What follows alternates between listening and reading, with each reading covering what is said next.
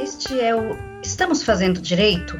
Podcast produzido pela Escola Superior do MPSP para debater temas relevantes na atualidade, sempre com especialistas nos mais diversos assuntos.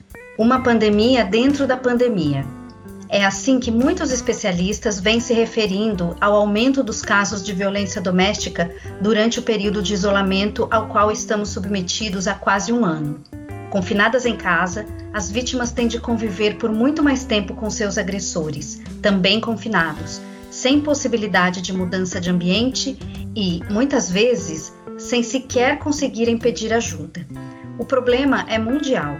Antônio Guterres, secretário-geral da ONU, destacou o horrível crescimento da violência doméstica e afirmou que, para muitas mulheres, meninas, a ameaça é maior onde deviam estar mais seguras, em suas próprias casas. O Anuário Brasileiro de Segurança Pública aponta que, no primeiro semestre de 2020, houve um aumento de 3,8% nas ligações a 190 registradas sob a natureza de violência doméstica, em relação ao mesmo período de 2019. O número de feminicídios também subiu. Foram 648 vítimas, um aumento de 1,9% em relação ao primeiro semestre de 2019. Mais do que ampliar canais de atendimento às vítimas de violência doméstica e não suspender prazos processuais nesses casos, novidade trazida pela Lei nº 14.022 de 2020, faz-se urgente a adoção de políticas públicas que proporcionem às pessoas violentadas a possibilidade de saírem do ciclo de agressões, de cura e retomada da vida fora da dinâmica de medo e dor. Como combater a violência doméstica durante a pandemia? Quais ações ainda faltam ser adotadas pelo poder público para a proteção das vítimas? O que fazer para denunciar esses casos? Para responder essas e outras perguntas, participam deste programa Estela Cavalcante, promotora de justiça do Ministério Público de Alagoas e autora do livro Violência Doméstica em Tempo de Pandemia, Samira Bueno, diretora executiva do Fórum Brasileiro de Segurança Pública, e Paulo Henrique Castex, promotor de justiça de enfrentamento à violência doméstica do MPSP. Respeitando o distanciamento social, a gravação foi realizada à distância. E aí, estamos fazendo direito?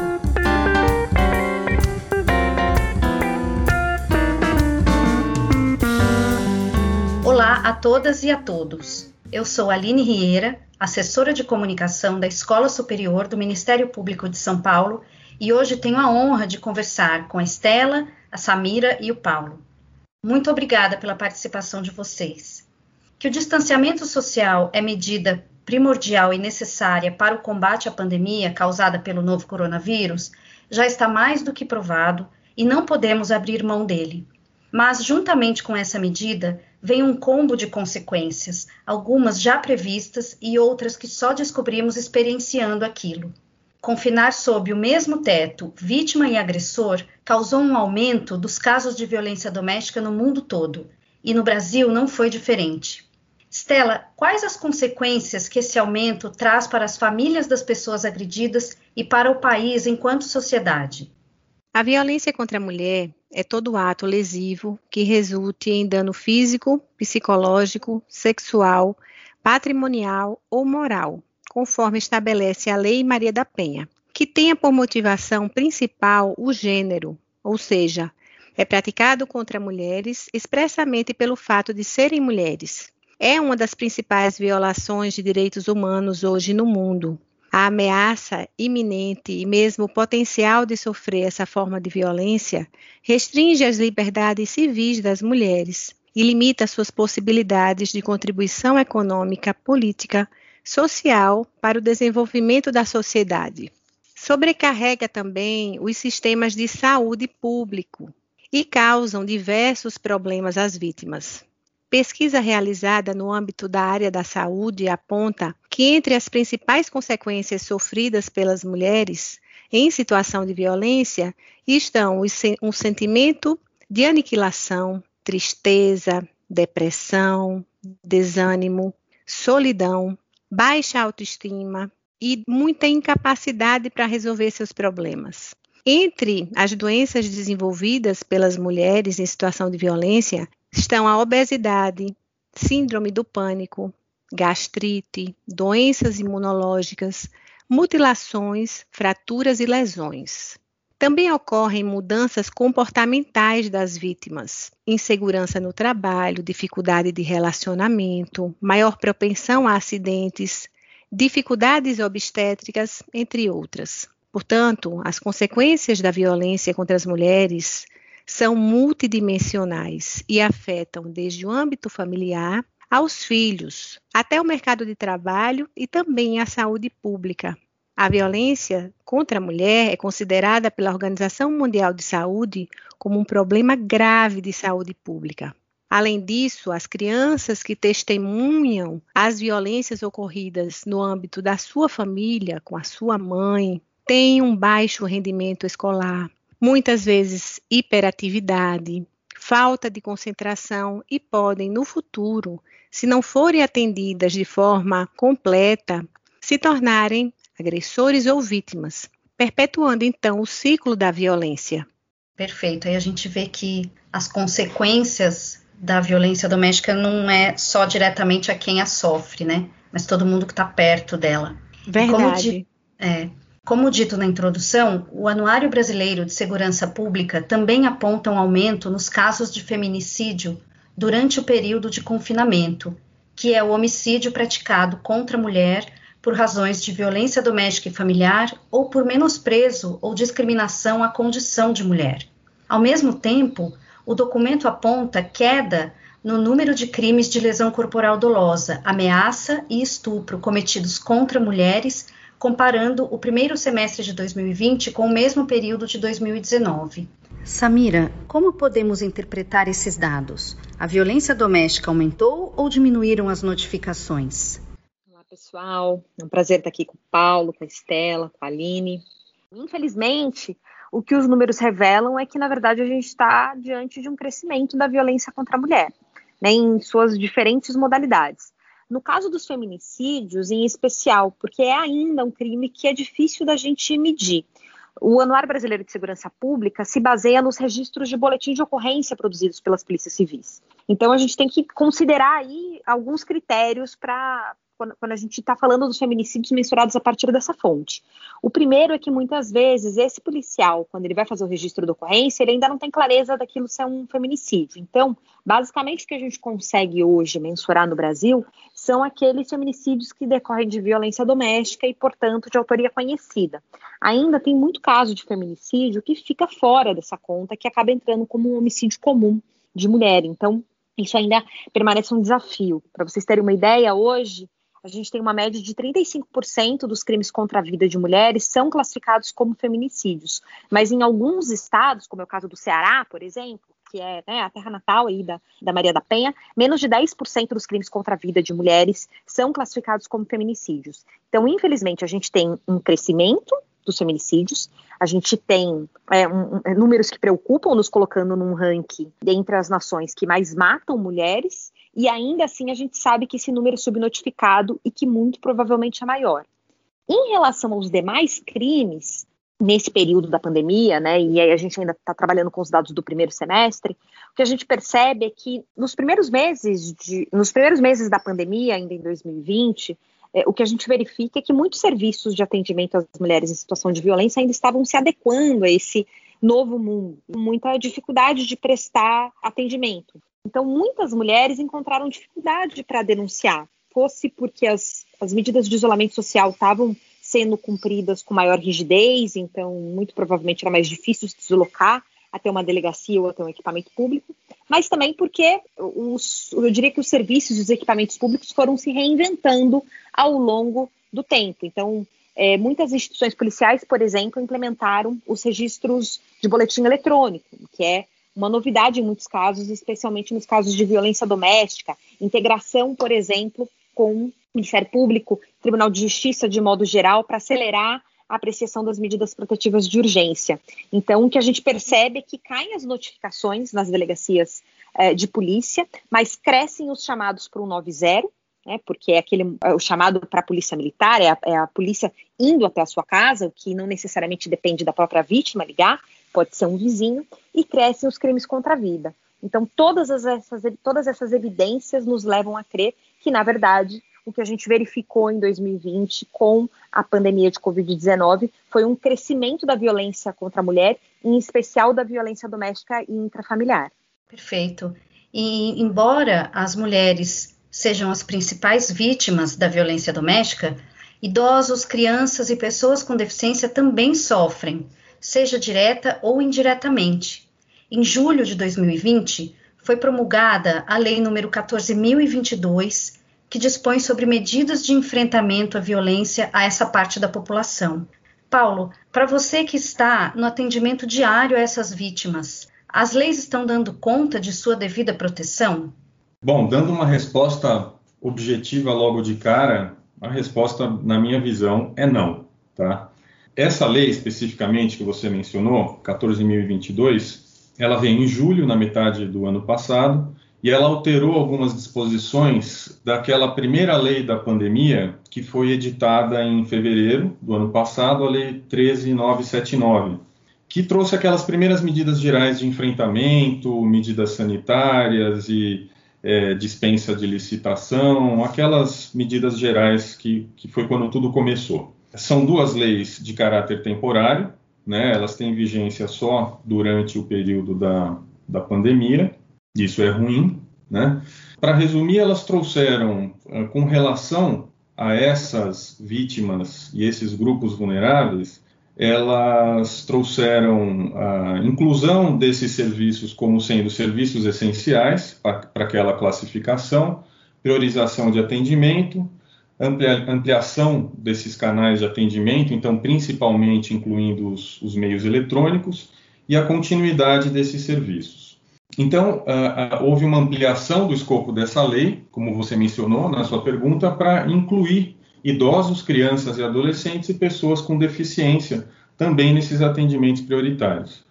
Claro que esses são grupos, todos eles, junto com as mulheres vítimas de violência, que sofrem muito mais durante uma pandemia como essa que a gente está vivendo. O confinamento e, e as, as, as, limitações de vida afetam essas pessoas de forma direta ou indireta. Né? As crianças, nos nossos casos, são vítimas diretas ou indiretas que quase sempre são afetadas. Né? Muitas vezes elas presenciam as brigas entre os pais, as agressões, e uma coisa que a gente verificou durante a pandemia é que a, as crianças antes elas presenciavam aquelas brigas dos pais que eram separados, né? Esse era o quadro mais tradicional. E durante a pandemia isso se ampliou, porque elas passaram a ver as agressões entre também os pais que continuavam vivendo juntos, os pais separados também.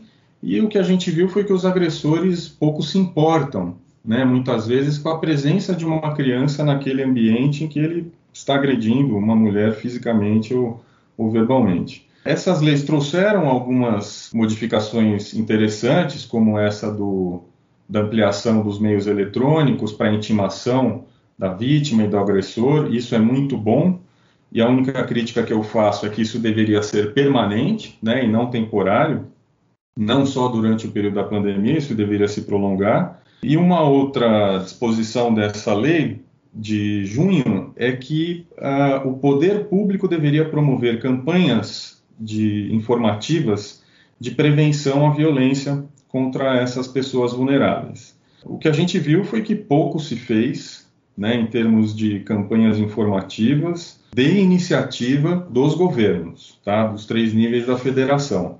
O que a gente viu mesmo foi basicamente iniciativas da sociedade civil, do terceiro setor, movimentos feministas, fazendo campanhas de televisão, de imprensa, jornal e tal. E o governo às vezes vem a reboque, né?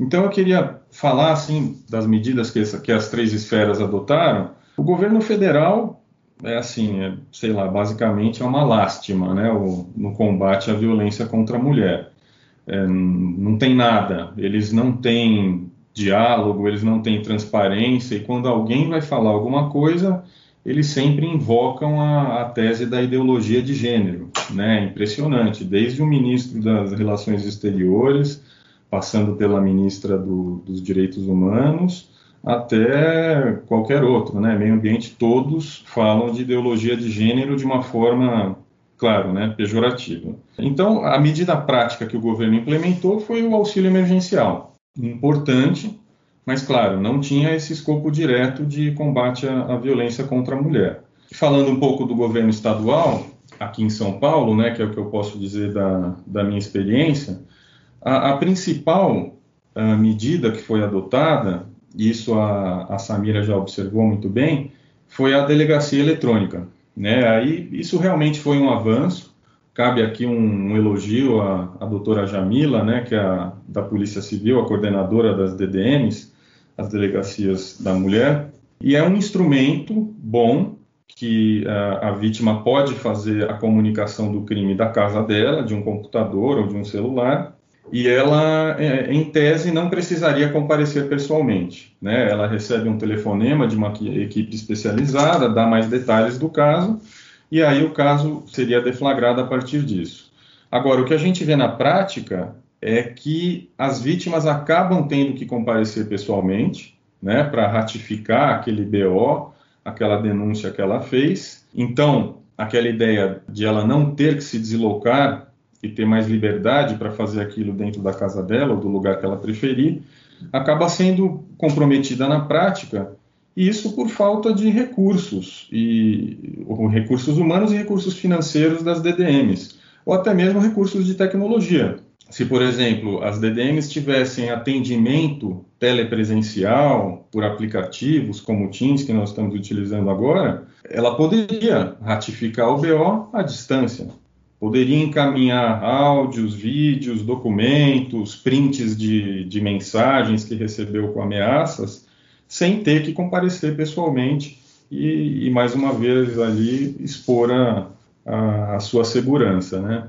Então, existe esse mérito no âmbito do governo estadual, mas é importante mencionar que não, não foi suficiente, isso precisa ser muito aprimorado, e, e essa questão de destinação de recursos às DDMs é muito importante. As DDMs estão trabalhando com pouco pessoal, estão trabalhando meio que no, no limite mínimo ali de, de, de, servidores e elas não conseguem atender aquele escopo de atendimento 24 horas, contínuo, presencial, que essas leis aí estabeleceram.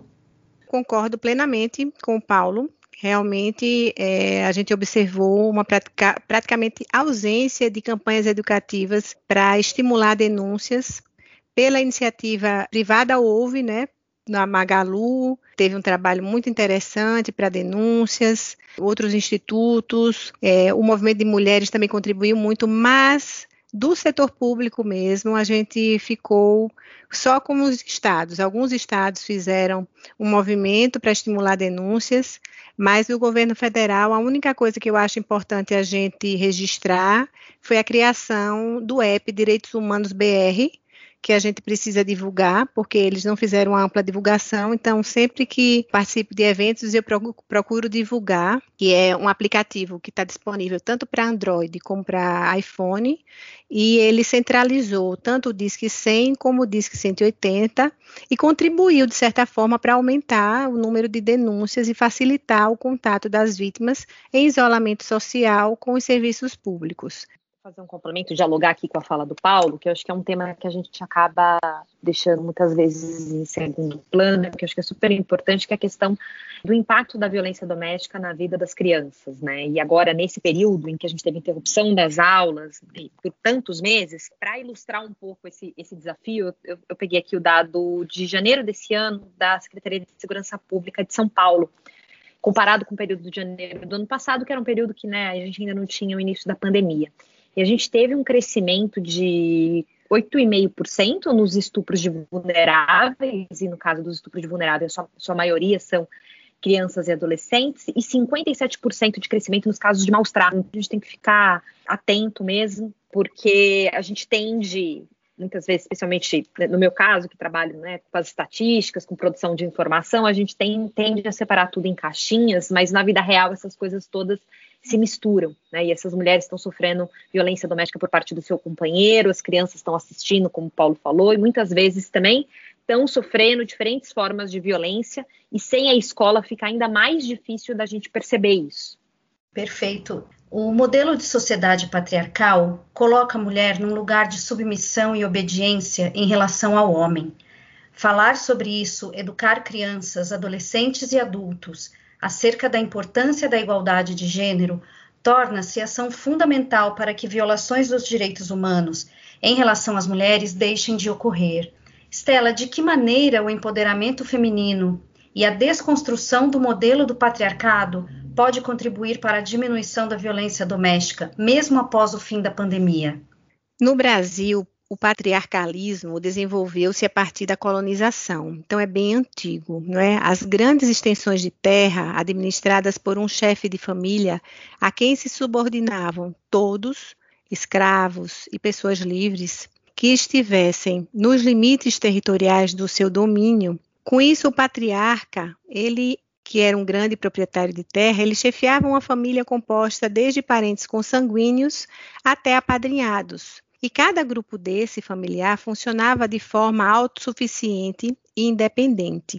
Nízia Floresta, uma pesquisadora brasileira, afirma que as mulheres nessa época eram privadas de acesso à educação e à cidadania plena. Além disso, eram extremamente reprimidas em sua sexualidade, consideradas pessoas incapazes e eram controladas em tudo pelos pais, e depois pelos maridos. Isso perdurou até meados do século XX, quando, em 24 de fevereiro de 1932, as mulheres conquistaram o direito ao voto e, posteriormente, em 1988, com a Constituição Federal, estabeleceu definitivamente a igualdade de direitos e obrigações entre homens e mulheres. Contudo, a desigualdade de gênero e o machismo estrutural em razão do patriarcado ainda são base de onde todas as formas de violência e privação contra mulheres estruturam-se, legitimam-se e perpetuam-se. A causa estruturante, que é a desigualdade de gênero, é agravada por outros fatores que também potencializam a vulnerabilidade a violência por parte das mulheres, tal como a pobreza, a xenofobia e o racismo. Embora a violência de gênero atinja todas as mulheres, de todas as classes sociais, ela se combina com outros fatores e é sentida de maneira mais dura por mulheres pobres, refugiadas e negras. O Brasil vivencia atualmente a maior crise de saúde pública deste século XXI, causada pela pandemia Covid-19. As estatísticas demonstram a clara relação entre o isolamento social e o aumento da violência contra a mulher e o feminicídio. O Brasil precisa investir em políticas e em campanhas educativas voltadas ao combate às várias modalidades de violência praticadas em casa por companheiros e ex-companheiros, maridos e até por namorados. Além disso, é importante investir em capacitações também para todas as pessoas que fazem atendimentos às vítimas em direitos humanos, gênero e violência, para que seja realizada uma escuta adequada e um atendimento humanizado para essas mulheres que procuram o sistema de justiça.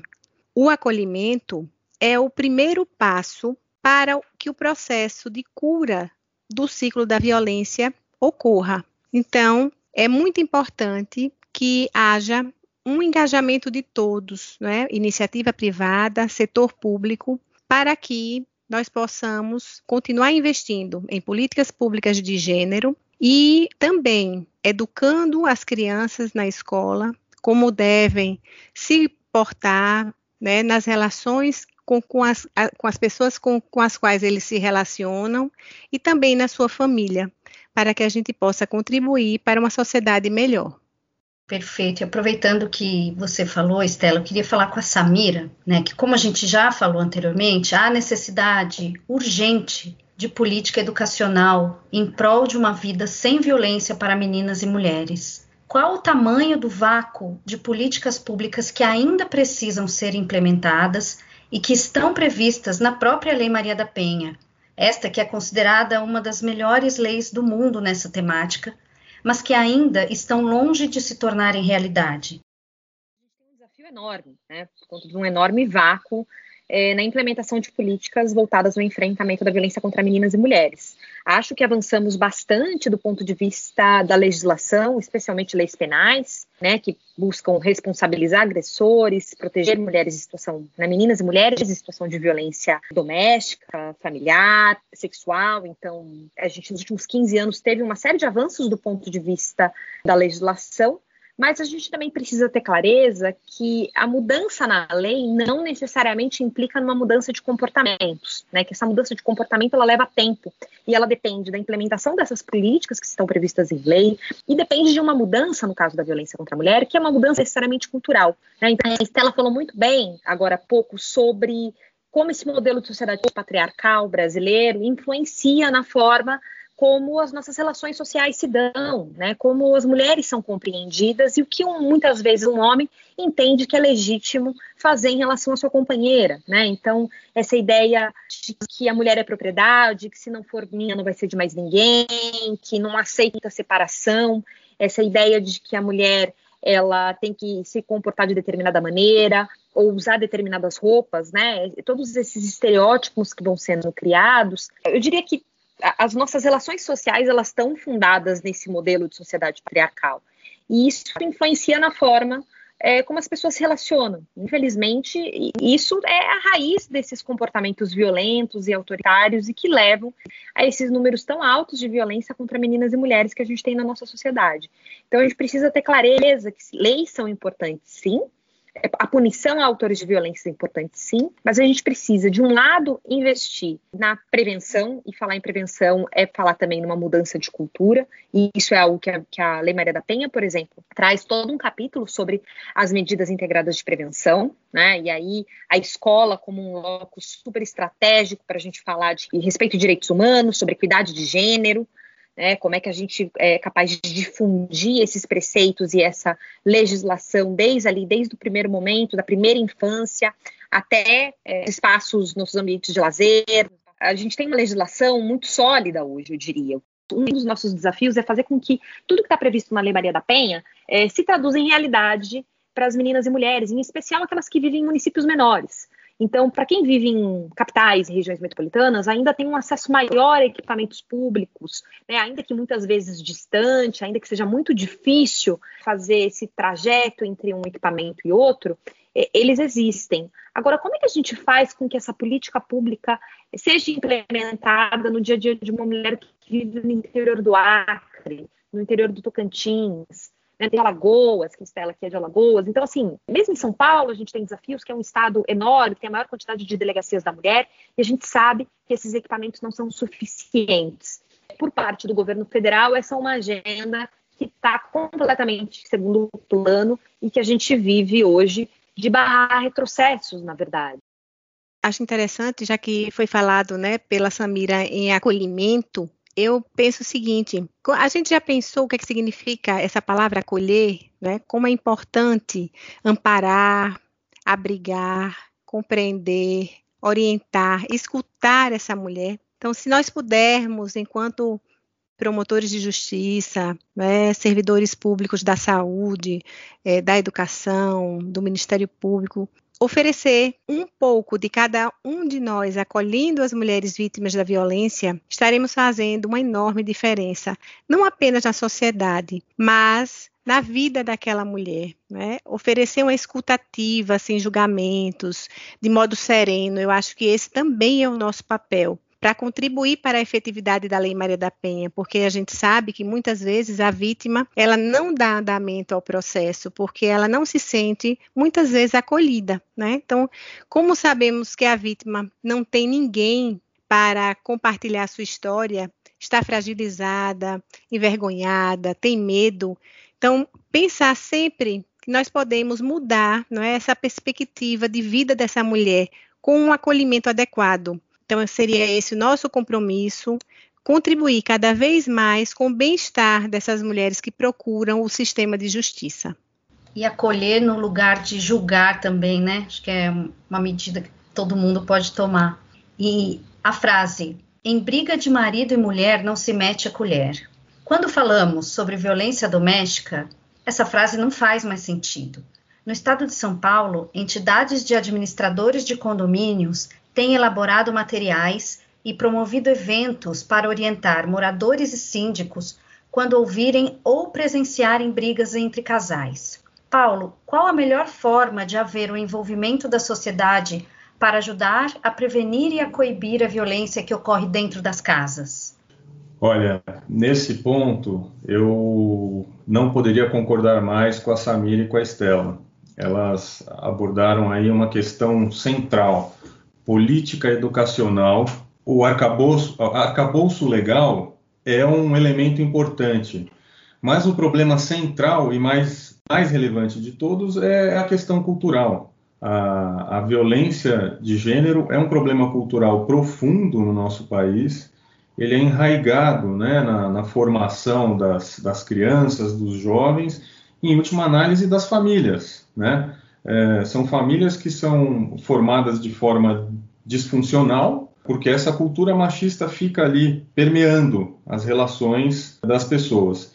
Então, realmente, a, a política educacional é fundamental para despertar a sociedade civil, para que a sociedade civil se envolva. Esse tipo de medida que você comentou dos condomínios é muito importante. A gente não consegue ver hoje em dia políticas públicas sistematizadas de combate à violência contra todos esses grupos vulneráveis, né? Mulher, criança, idoso que a gente estava comentando. Então, a questão da política educacional é fundamental. Campanhas de sensibilização são importantes Agora, as, as, as, políticas públicas são fundamentais, né?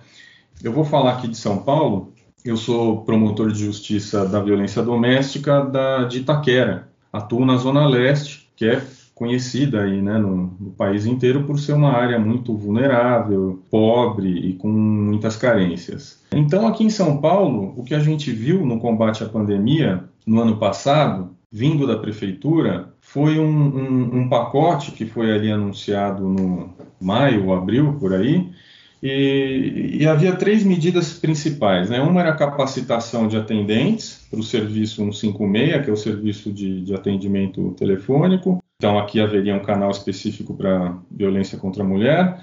Uma maior divulgação dos serviços de atendimento à vítima, porque se percebeu que essa procura por esses serviços diminuiu nos primeiros meses da pandemia. E, e depois uma outra medida concreta que aqui acho que a gente podia ficar com deter um pouco mais de atenção, que era auxílio hospedagem de 400 reais ou vagas em hotéis para vítimas que, de violência doméstica que queriam se afastar do agressor e que estivessem em extrema vulnerabilidade com um critério estabelecido de renda igual ou inferior a um quarto do salário mínimo mensal. É uma medida interessante, essa do auxílio hospedagem. Ela começou a ser implementada, ela foi aplicada em alguns casos, mas nós recebemos uma notícia recentemente de que esse, esse serviço, esse benefício foi interrompido.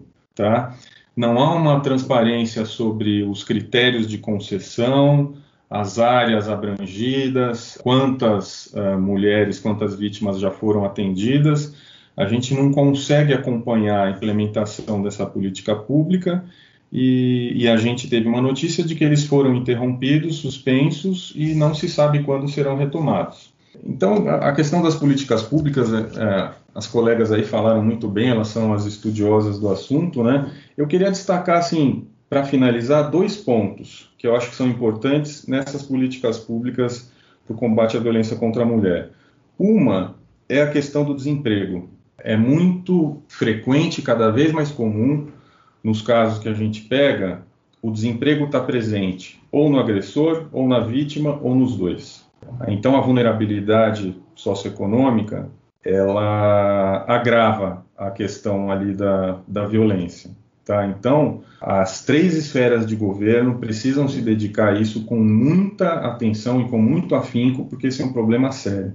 Claro que o desemprego é um problema estrutural para tudo né, no país, mas quando a gente fala de violência contra a mulher, ele é um dos catalisadores, um dos gatilhos mais importantes. E outro é o uso abusivo de álcool e drogas. Tem uma questão interessante aqui na minha atuação ano passado, que o número de flagrantes em que o agressor tem o vício do álcool e droga e, e teve ali um momento de crise de violência contra os seus familiares, e aqui não, não contra a mulher, mas contra seus familiares.